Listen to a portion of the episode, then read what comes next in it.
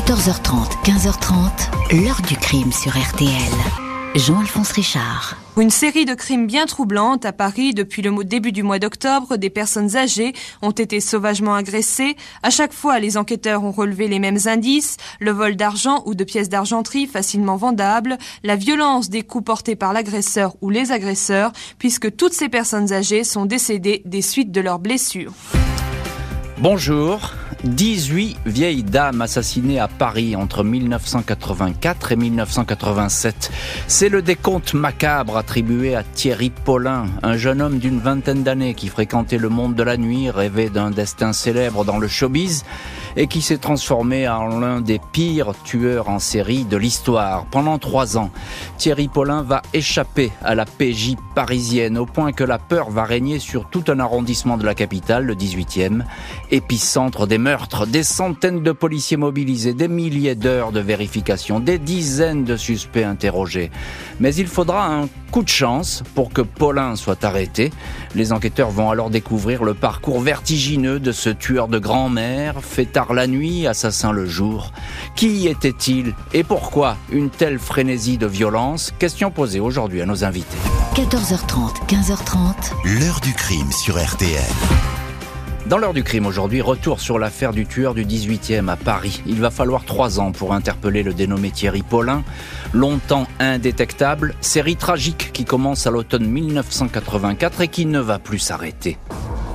Vendredi 5 octobre 1984, le commissariat du 9e arrondissement de Paris est appelé pour un corps retrouvé dans un minuscule appartement de la rue Saulnier, à la limite du 18e.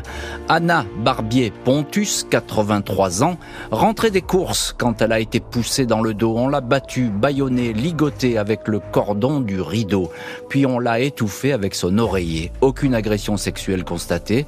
C'est pour l'argent qu'on a tué. Son porte-monnaie est vide. Il contenait un peu plus de 200 francs, l'équivalent d'une soixantaine d'euros.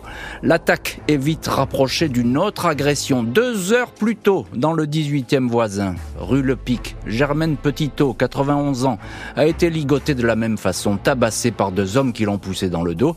Ils voulaient son argent, ils l'ont cogné. Elle a survécu, mais elle est incapable de donner leur signalement. 9 octobre, rue Nicolet. Suzanne Foucault est découverte, un sac en plastique sur la tête. On lui a volé sa montre et son argent. 150 euros au total. 5 novembre, 60 boulevard de Clichy. Les enfants de la concierge rendent visite à Johanna Segaresco, 71 ans, institutrice à la retraite. Elle gît sur le sol dans un appartement saccagé. La vieille dame a le nez et la mâchoire fracturée, les côtes brisées. Étranglée avec son foulard, elle tous les jours à 12h30 pour faire son marché. On l'a suivie. L'équivalent de 3000 euros en bons du trésor a disparu. Deux jours plus tard, 7 novembre, Alice Benaïm, 84 ans, est découverte rue Marc Séguin, ligotée avec du fil électrique. La malheureuse a été torturée. Elle a la bouche et la gorge brûlée. On lui a fait avaler de la soude caustique pour lui faire avouer, sans doute, où elle cachait ses économies. Les meurtres ne s'arrêtent pas. En un mois, huit vieilles dames sont mortes, toujours de la même façon, des actes sauvages où il n'est pas question de laisser la victime en vie. Il faut trouver l'argent, même si les sommes volées sont misérables. Des femmes qui vivent seules, étouffées, étranglées, aucun témoin de ces atrocités. Les policiers songent à une équipe de toxicos qui doivent se payer leur dose quotidienne.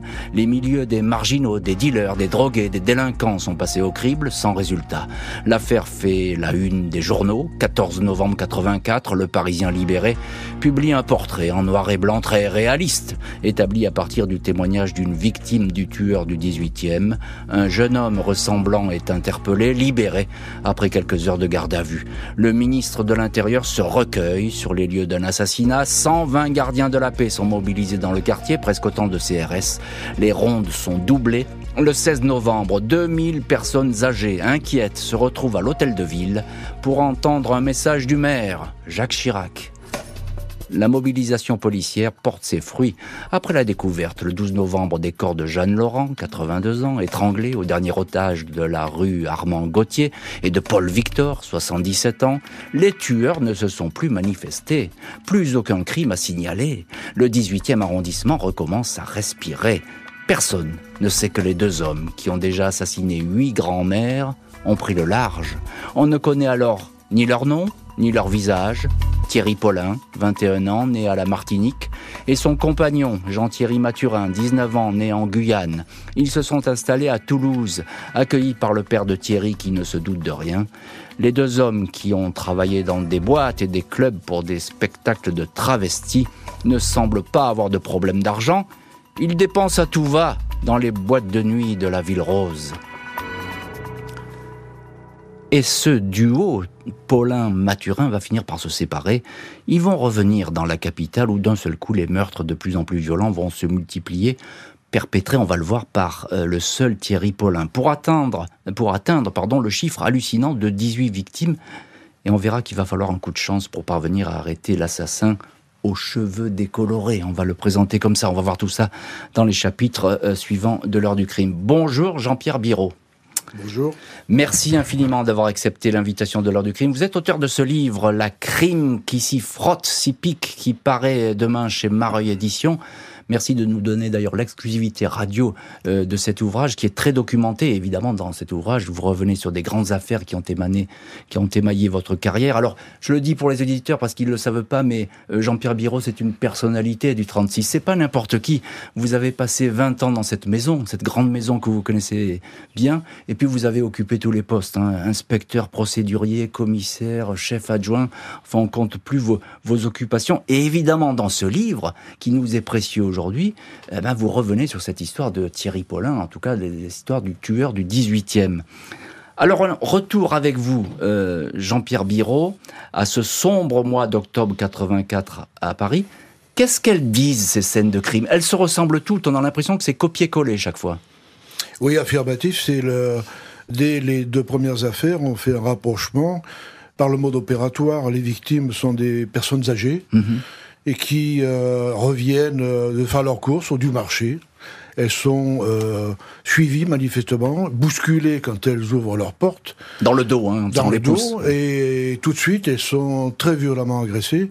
Je me souviens de l'affaire, euh, notamment euh, Benaïm, rue Marc Seguin. Ah oui, ça c'est dramatique. Euh, où, oui, c'était la, la, quatrième, euh, la, la, quatrième affaire depuis début euh, octobre, où cette dame, on découvre le corps, et la, la porte est, est, poussée, le cabas qui contient des légumes est répandu sur le sol, elle a perdu une chaussure, et tout de suite elle est, elle est frappée, elle est comme toutes ces, ces grands-mères, elle est frappée, ligotée, euh, euh, notamment, euh, euh, il faut euh, se référer à, à l'affaire du, du, boulevard de Clichy, où la, la, victime, qui était une, une enseignante à la retraite, a eu euh, la mâchoire oui. et brisée, la mâchoire est brisée, les, toutes les côtes d'un côté brisées. Et alors l'affaire Benaïm, ils avaient pour la faire, pour faire avouer cette cette grand-mère où étaient ses économies, il lui a fait boire du, du desktop, de la ça, soupe le déboucheur liquide. Hein, voilà. Ça. Ouais. Alors donc ces affaires, bien sûr, elles se ressemblent, elles se ressemblent toutes. Mais, mais, mais qu'est-ce que vous vous dites au 36 Parce que là, vous savez qu'il y a une équipe qui tourne. Euh, évidemment, vous vous doutez que ce sont toujours les mêmes personnages qui agissent. Vous dites quoi? Ce sont des, des toxicos? Oui, Ce sont des, des, dès le départ, là, on a pensé à des toxicomanes parce que euh, les victimes sont des, des proies faciles. Euh, pour le butin, c'est quelques, quelques francs. Donc, euh, on a pensé à des agresseurs, des des meurtriers qui euh, qui étaient obligés de, de, de, de, revenir pour refrapper, pour rechercher de l'argent, pour pour acheter leur dose. On a pensé tout de suite à euh, à des drogués. Quoi. Des... Donc on a, nos, nos, nos, notre enquête s'est orientée tout de suite sur ce milieu-là, ainsi que sur l'infirmerie psychiatrique, parce que c'était des ça frisait la démence, quoi, la, la, la sauvagerie oui, parce de que, ces agressions. Voilà, c'est ça. C'était juste en un mot, il y a une violence inouïe hein, ah, dans ces gestes. Hein. C'est-à-dire que oui, on tue pour tuer. Là, ah, toutes les affaires. Hein Manifestement, les grands-mères, euh, il, avait été décidé de de les de, de les de, de, les, de les tuer vraiment. Mmh, hein. mmh, mmh. Elle n'avait aucune chance de s'en sortir. Étranglée, ligotée, un sac en plastique sur la tête.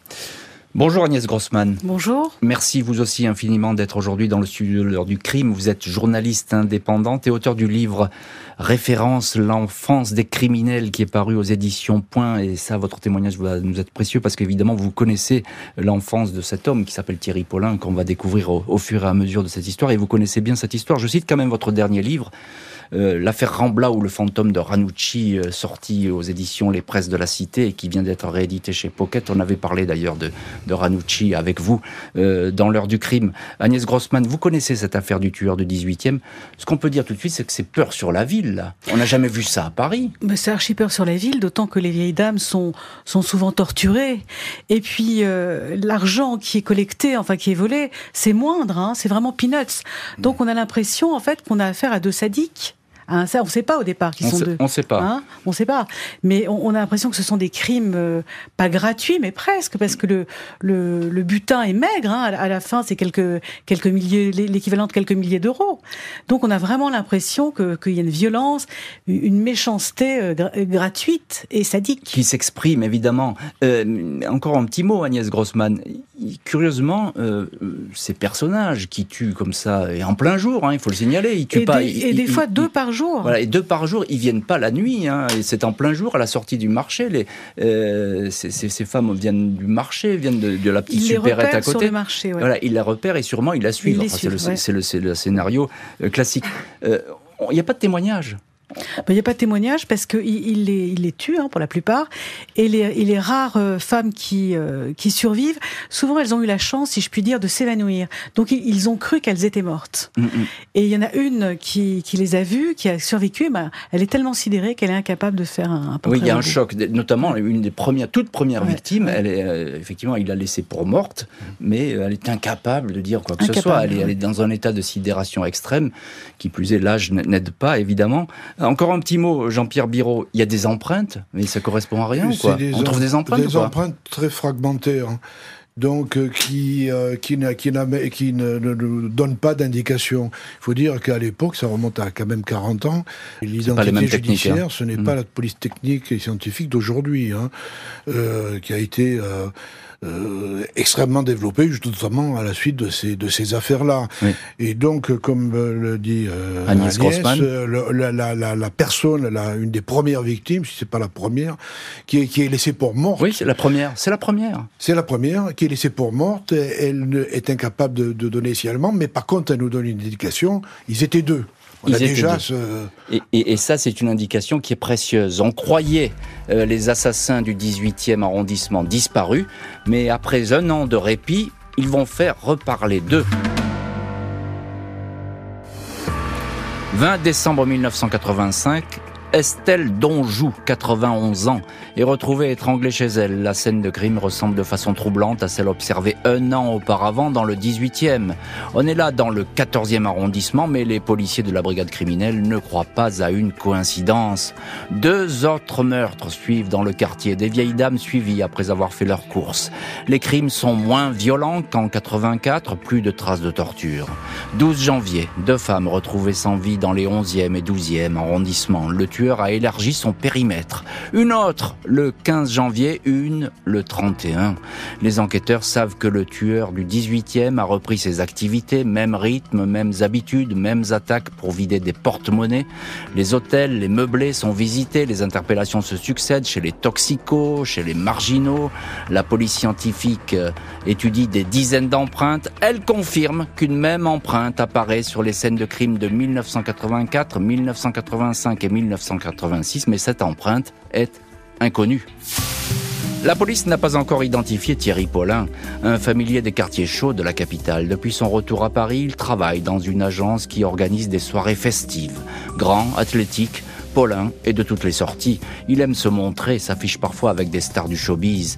On l'aperçoit à la télé parmi des centaines de jeunes gens qui font la fête. Au cirque d'hiver, cocaïne, champagne, nuit blanche et sexe à gogo. Au mois d'août 1986, alors que la traque bat son plein, il est arrêté dans le Val-de-Marne pour avoir passé à tabac un dealer. Il écope de 16 mois de prison. Incarcéré à Fresnes, ses empreintes ne sont pas vérifiées car Seules celles enregistrées lors de délits commis à Paris et non en banlieue sont alors analysées. Pas d'informatique, Les comparaisons se font fiche par fiche. Septembre 87, Thierry Paulin sort de Fresnes. Il tue encore deux fois. 25 novembre, rue d'Alsace, dans le 10e arrondissement.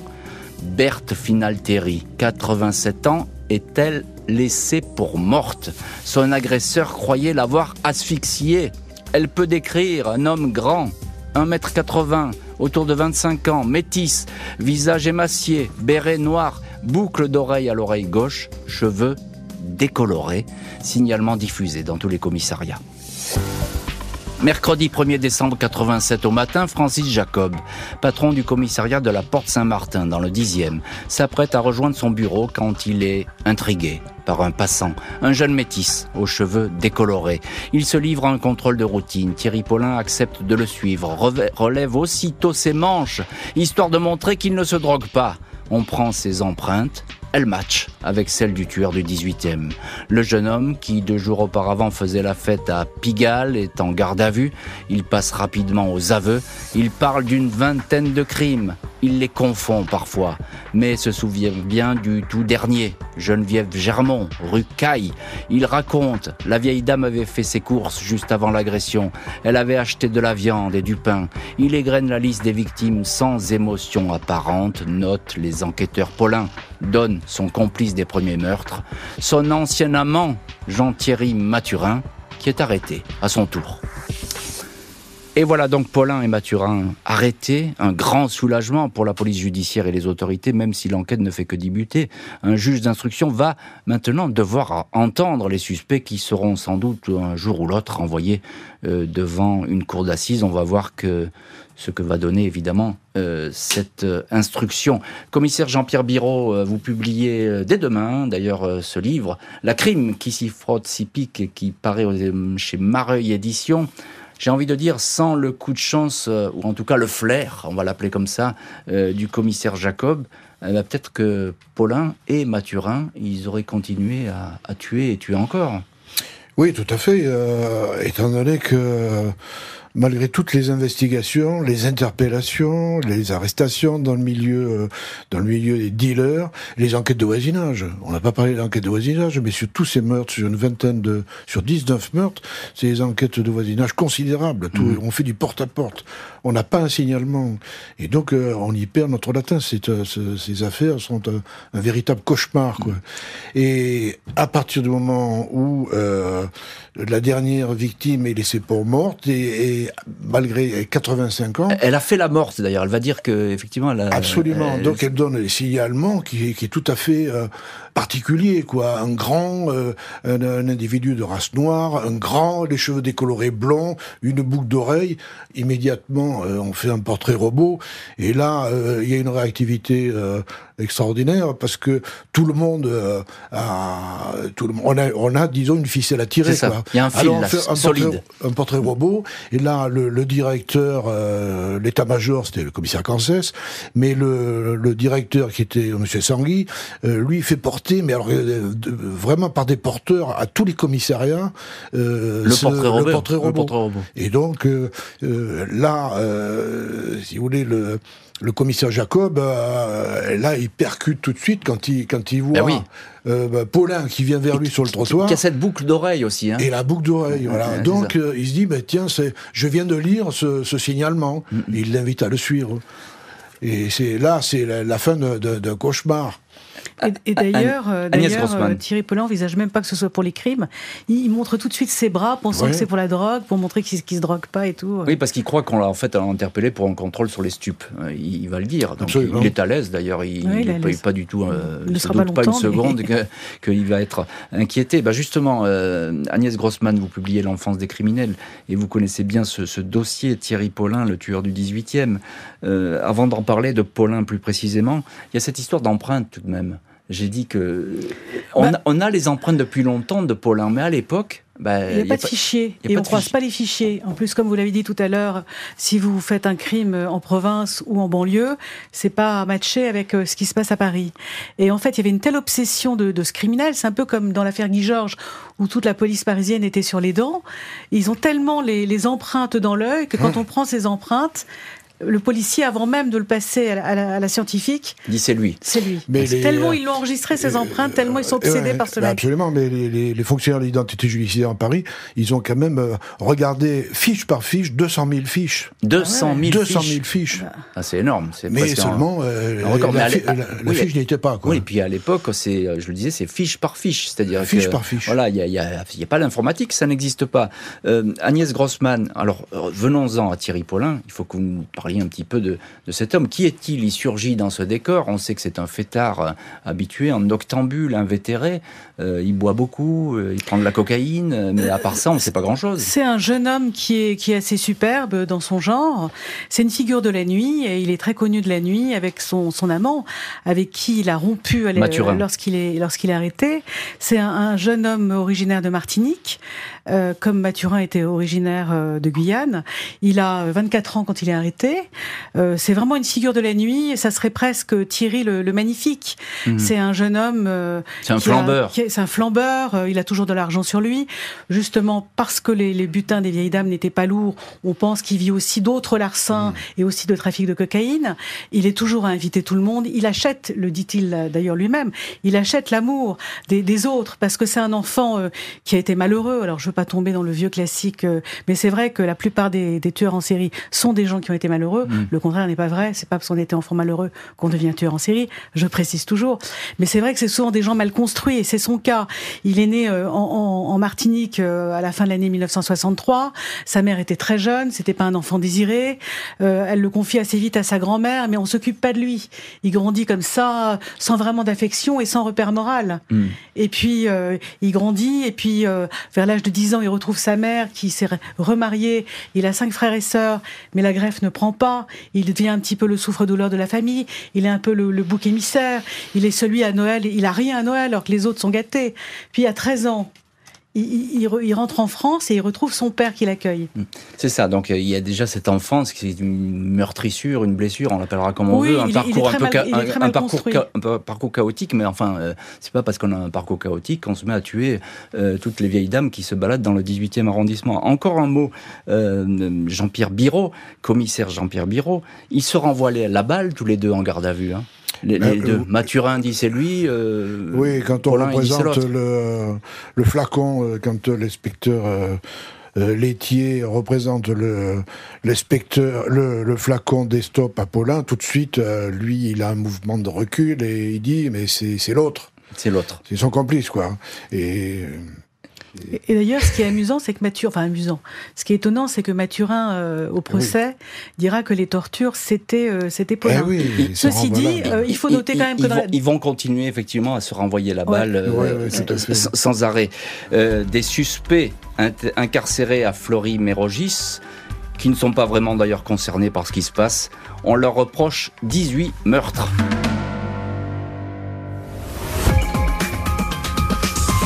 Depuis son arrestation hier après-midi à 15h15, Thierry Paulin a avoué avoir assassiné 11 vieilles dames depuis 1984. Assassiné dans des conditions atroces. Paulin s'acharnait, il lacérait le corps des malheureuses victimes à coups de couteau, il les brûlait avec des cigarettes. Il a même un jour obligé une femme de 83 ans à boire du Destop.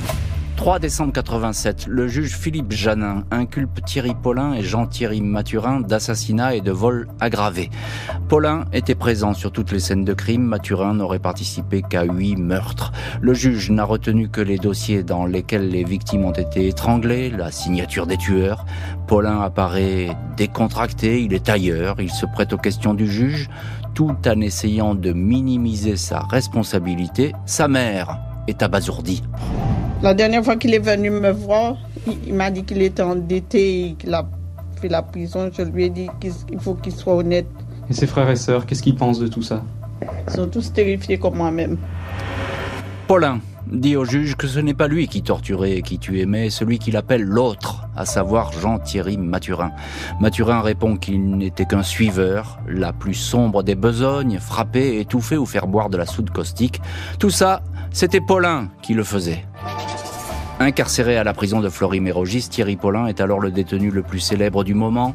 Mais très vite, le juge ne va plus pouvoir l'interroger. Son état de santé décline. Après quelques semaines de détention, il y est diagnostiqué positif au sida atteint du VIH. 15 mois après son arrestation, Paulin est hospitalisé à l'Hôtel Dieu, dirigé vers la salle Cusco, qui est sécurisée, réservée le plus souvent aux détenus malades. Son état se dégrade rapidement. On le transfère à l'hôpital Claude Bernard, puis à celui de la prison de Fresnes. Il meurt le lundi 16 avril 1989 à l'âge de 26 ans. Il n'expliquera jamais ses crimes devant une cour d'assises. Et on retrouve dans cette heure du crime l'un de nos invités, c'est le commissaire Jean-Pierre Biro qui publie euh, La crime qui s'y frotte si pique, qui livre qui sort chez Mareuil édition. Je vous en conseille la lecture parce qu'il vous évoquait plusieurs affaires euh, à Paris, évidemment, euh, qui ont été traitées par le 36 quai des Orfèvres, dont cette affaire du tueur du 18e. Alors, Paulin est décédé, hélas, il n'y aura pas son procès. Euh, il a revendiqué 20 euh, meurtres au début. Euh, on est presque au-delà de, 18. Le juge, il a écarté certains homicides qui étaient faits au couteau. c'est un peu étrange, non? Parce que peut-être qu'il y a plus de victimes que ça. Non, mais encore fallait-il prouver l'implication de, de on pense qu'il a commis plus de 20 meurtres. Mais pour le renvoyer aux assises, ça son, sa responsabilité et ses aveux. Euh, il a été impliqué sur, je dirais pas que sur 19 meurtres, mais sur 19 meurtres. Alors on pense qu'on peut lui, amputer, lui en imputer davantage. C'est ça, mais en tout cas c'était difficile de, de l'accuser de ces meurtres. Il n'y avait pas assez ah ben d'éléments. Hein, il n'y a, que les, les aveux. Quand il, lui, sur ses aveux, quand il donne des détails quand même que le seul le meurtrier peut connaître, parce qu'il s'en souvenait quand même des de ses victimes. De, il se souvenait, il avait des détails, euh, mais il y a des, meurtres qu'on n'a pas pu, euh, sur lesquels il n'a pas pu euh, comparaître. Qu'est-ce qu'ils disent vos collègues, Jean-Pierre Biro, sur le personnage? Dis bien que comment est-ce qu'il appréhende? On parle un peu moins de Mathurin parce qu'il est en deuxième rideau, il est un peu plus Fallot à l'arrière, etc. On sent bien que c'est Paulin euh, qui était sur toutes les scènes de crime. Qu'est-ce qu'ils se disent de lui? C'est un garçon intelligent C'est un garçon qui est euh, manifestement intelligent, euh, il n'y a aucun problème, il, raisonne... Il, a, il, est même assez intelligent, très très intelligent, mais il n'a aucun sens, aucun regret de des meurtres. Il n'y a pas d'empathie.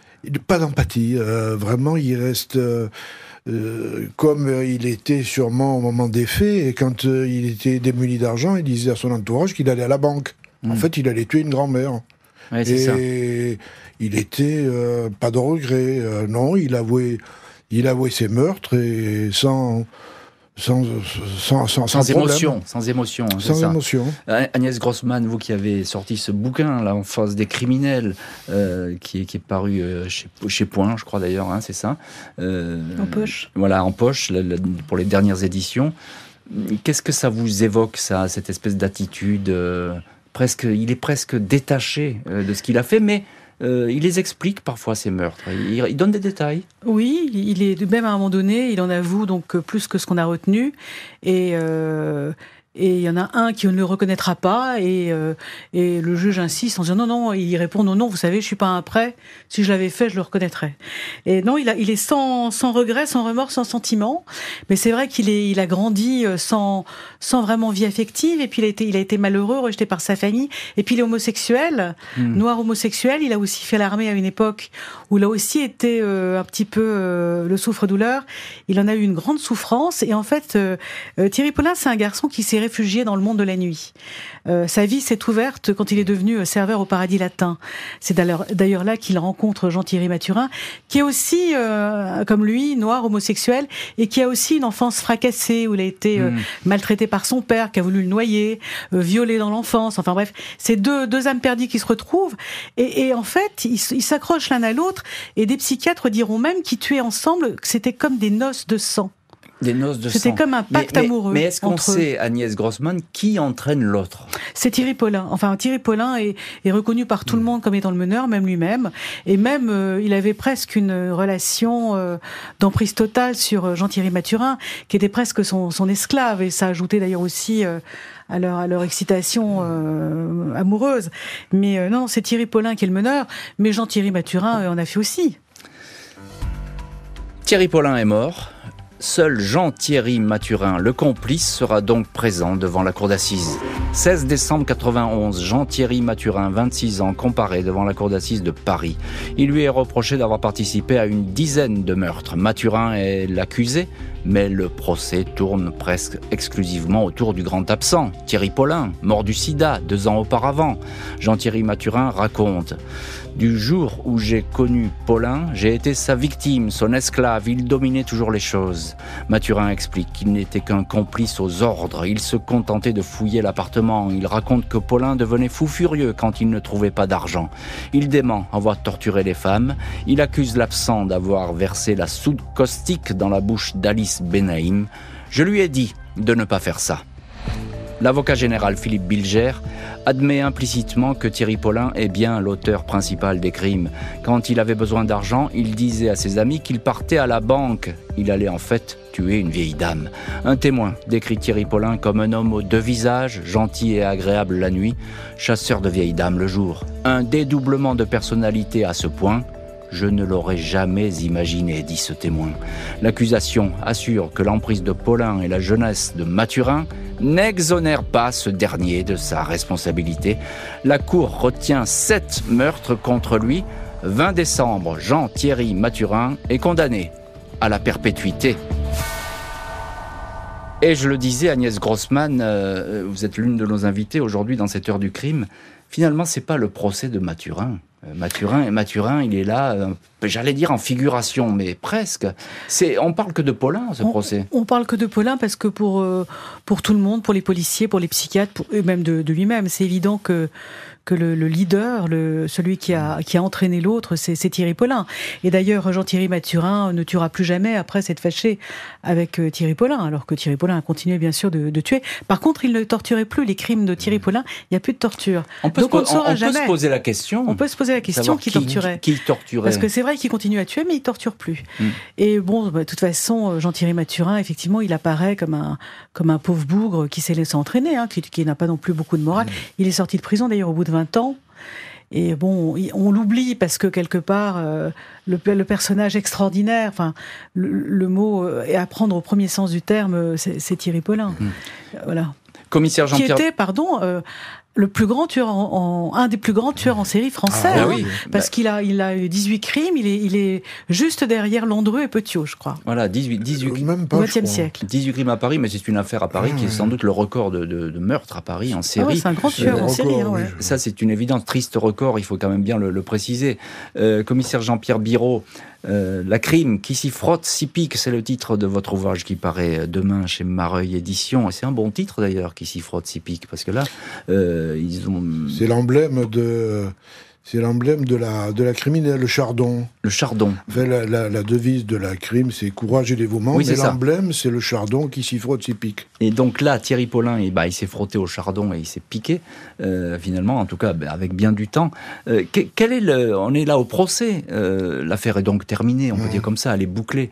Quel est l'enseignement que vous tirez à ce moment-là, vous, à, à la PJ Notamment, on parlait tout à l'heure des empreintes. Ça, ça a beaucoup joué cette, cette affaire hein, dans la constitution des fichiers. Oui, tout à fait. Et du reste, euh, le ministre de l'Intérieur, euh, Pierre Jox, a décidé de mettre à plat, de faire un bilan, euh, si vous voulez, un état des lieux sur le sur la police euh, scientifique et il a confié cette mission à, à un ancien patron emblématique de la brigade criminelle qui était Jacques Gential Oui.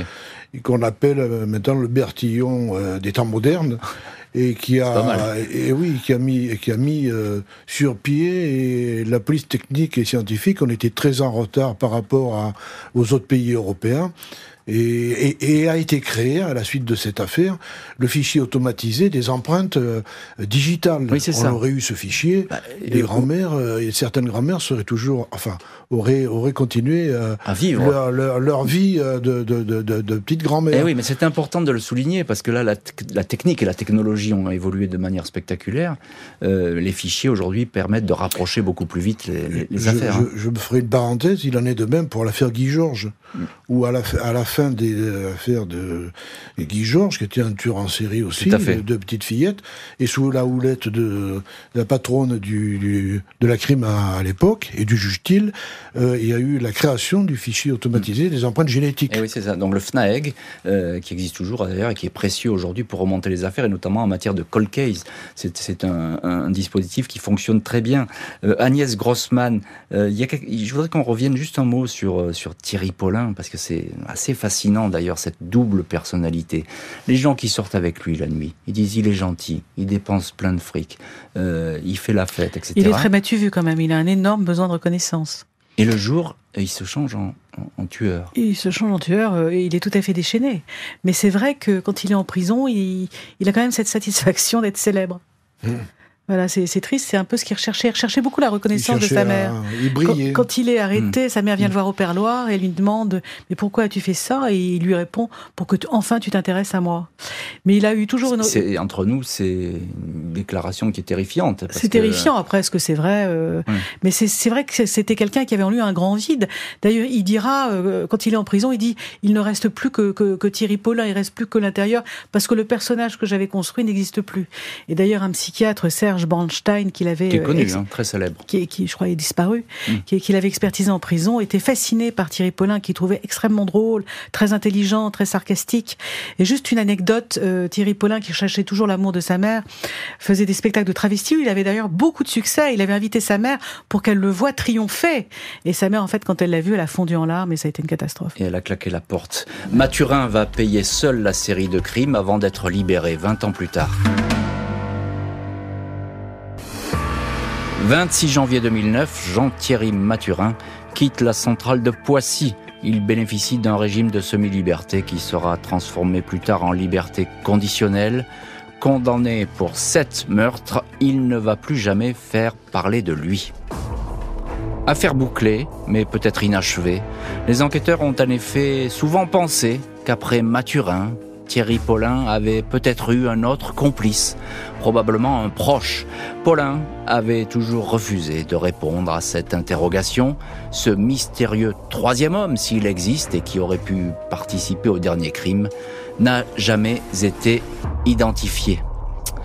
Et c'est peut-être un des mystères de cette affaire euh, Thierry Paulin qui demeure, parce que euh, Agnès Grossman, je vous vois euh, sourire ou bien faire une petite grimace quand on parle de troisième homme, parce que vous, cette piste, vous n'y croyez pas. Vous le connaissez, vous, enfin, vous Alors- connaissez Thierry Paulin, vous l'avez, Euh, vous avez appris à le hein, connaître à, ouais. à- à travers des Voilà. témoignages, et, etc. et je suis ni policière, ni, ni psychiatre, ni- ni- donc, donc je ne suis pas forcément légitime pour donner mon avis. Donnez-le Ce quand qui ne m'empêchera pas de le donner, bien évidemment. Euh, J'ai du mal à, à croire qu'il ait entraîné encore une nouvelle personne avec lui, parce que on n'entraîne pas non plus euh, toutes les cinq minutes quelqu'un avec euh, avec soi pour commettre des crimes aussi affreux. Il avait un, un- une relation très particulière avec Jean-Thierry Mathurin, qui était euh, une relation esclave, amoureuse, sexuelle. Ça, ça, ça participait de leur de leur excitation, de leur amour, De leur folie. de leur folie, euh, de leur passion. Voilà, c'était Mm. des crimes passionnels, euh, si je puis dire. J'ai du mal à, à- à penser qu'il ait Crime pu. passionnel, je ne suis pas trop là-dessus, mais. Oui, non, mais je veux dire. euh, euh, Oui, il y avait un entraînement, C'était des gens qui vivent dans la Mmh. passion, la, pièce- la passion amoureuse, la passion sexuelle, la passion de drogue, la passion cri- La criminelle, passion de l'argent aussi. la passion. Euh, pas tellement, parce Bah, qu'encore une fois, il n'y a pas eu tellement d'argent tuant ces non, vieilles dames. non, mais euh, vous le disiez tout à l'heure, on le soupçonne d'autres peut-être d'être un cambrioleur en série oui, par ailleurs. Oui, hein, donc, de, euh, de- voilà. de trafic de cocaïne. Mais il avait sans doute un vrai besoin de tuer, puisqu'il a continué effectivement sans, sans Thierry, Jean-Thierry Mathurin. On a dit de lui qui tuait sa grand-mère, qui faisait un, un- meurtre symbolique de sa grand-mère, parce qu'il avait été élevé, enfin mal élevé, même si en, en l'occurrence elle a toujours été là pour lui, mais elle n'était pas Mm. disponible. C'était une femme qui, était, qui travaillait énormément, qui ne pouvait pas s'occuper de lui. Euh, bon, on on sait pas trop. C'est peut-être aussi parce que ce sont des proies faciles, hein, les, vieilles dames. Mm. Oui, Voilà, c'est- c'est- mais- je pense qu'il y avait aussi une part de facilité. Euh, C'était facile Oui, à les repérer. D'ailleurs, il y a euh, dans l'enquête, ça existe. Hein, euh, Pa- Paulin, il va dire qu'il repérait celle qui marchait un peu de travers et qui avait l'air le Oh, plus fragile. C'était pas un gros courageux. Oui. D'ailleurs, va avait dire- dit il est mais- pervers et amoral. Oui, et, mais il va dire que dès lors qu'une grand-mère marchait assez droit, etc., ou avait l'air un petit peu plus robuste, il laissait tomber. Donc c'est dire que voilà, il avait quand même aussi une, espèce de vision machiavélique hein, de, ce qui pouvait se passer. Jean-Pierre Biro, auteur du livre La crime qui s'y frotte si pique, qui paraît chez Mareuil Édition, euh, dans lequel vous racontez plein d'histoires euh, qui se sont passées au 36 quai des Orfèvres, la brigade criminelle où vous avez si longtemps sévi, on va dire comme ça. Vous avez occupé tous les postes là-bas, on vous connaît comme le loup blanc, c'est ce qu'on m'a dit. Alors, euh, Jean-Pierre Biro, c'est rare qu'un criminel euh, tiennent aussi longtemps la dragée haute aux policiers. Parce que là, euh, l'enquête, elle n'a jamais cessé. Enfin, elle a, duré des années. C'est rare. C'est rare et certain que euh, on, avait, on a fait chou blanc, quoi, parce que malgré tous les efforts engagés, l'enquête de voisinage, rien du tout. là, il n'y avait pas de fichier automatisé, mmh. il n'y avait pas de la vidéosurveillance de nos jours, donc euh, d'habitude, quand même, euh, les efforts euh, surtout sur un nombre important d'affaires, on arrive à avoir des renseignements, quand même quelqu'un qui a vu quelque chose. Là, c'est fou, on le disait, il n'y a pas de témoin. Il n'y avait rien du tout. Jusqu'à cette vieille dame qui, heureusement, dit, a fait la morte et elle a pu témoigner. Absolument. sinon, il n'y avait rien. On cherchait à compenser par des, euh, des investigations, des interpellations dans le milieu des, des, drogués. Tous les services étaient sensibilisés. Il y avait la brigade de répression du banditisme à Inou, il y avait euh, tout le monde était sur le pont, quoi. C'est rare hein, qu'une enquête euh, mêle autant de, services si ce n'est en matière de terrorisme, hein, quasiment. Oui, en matière de terrorisme, oui. mais là, ce ça fait la force de un petit peu de la, beaucoup de la brigade criminelle, c'est que il y a, ils ont le temps, on a le temps, mais également on peut euh, avoir le renfort d'abord de, la criminelle et tous les autres services de la, de la préfecture, de la direction PJ. Quoi. En un mot, euh, commissaire Jean-Pierre Biro, c'est une affaire, l'affaire Paulin, l'affaire du tueur du 18e, qui a marqué considérablement l'histoire du 36. Ah oui, ça a été un cauchemar. Hein. Hmm. Disons, ça a été, euh, ça a été, ça a été un cauchemar pour les, pour les vieilles dames, mais pour nous, ça a été un cauchemar. Hein. On ne savait pas comment on allait sortir de cette affaire. Moi, du reste, quand euh, euh, Thierry Paulin a été arrêté, j'étais plus à la crime, mhm. mais j'ai j'ai pris mon téléphone et j'ai appelé le commissaire Jacob. J'ai dit, si dans ta carrière tu as fait que ça, c'est extraordinaire. Ah oui, oui c'est l'affaire de sa vie, on va dire comme ah ça, même si ça a duré une poignée de secondes, une poignée de minutes mais c'est lui qui a, effectivement permis l'arrestation ah de, fin au cauchemar, de Thierry Paulin. La, fin du cauchemar. Agnès Grossman, je termine euh, cette émission euh, avec vous, auteur de l'enfance des criminels. Euh, une, question toute simple, justement, qu'est-ce que Qu'est-ce qui reste de cette histoire, Thierry Paulin Si vous aviez à... Il reste euh, une, une, époque, une histoire romanesque quelque part. D'ailleurs, euh, Claire Denis en avait fait un film qui n'a absolument rien à voir avec la vraie histoire, mais c'est un personnage qui est rentré dans l'imagination euh, de par son physique, de par sa vie, ce côté Gatsby le magnifique la nuit et ce côté Jacques Léventreur le jour. C'était vraiment un personnage romanesque qui est mort jeune en plus. Il est mort seul, hein, et sa mère est pas venue le voir enfin, elle n'a pas accompagné. Euh, oui, c'est un personnage romanesque qui garde son mystère du, fait qu'il n'a pas pu s'expliquer, hmm. du fait qu'il est mort hmm. à 26 ans. Et effectivement, à deux facettes, hein, vous dites Jean-Pierre Biro, parce il que... était brillé à l'extérieur, euh, et, euh, et, mais c'était un monstre, si vous voulez, sur, sur ses actes. Quoi. Oui, c'était peut-être un grand vide. Ah. Voilà. On fera peut-être une suite d'ailleurs sur Thierry Paulin parce que je vois que vous êtes bavard.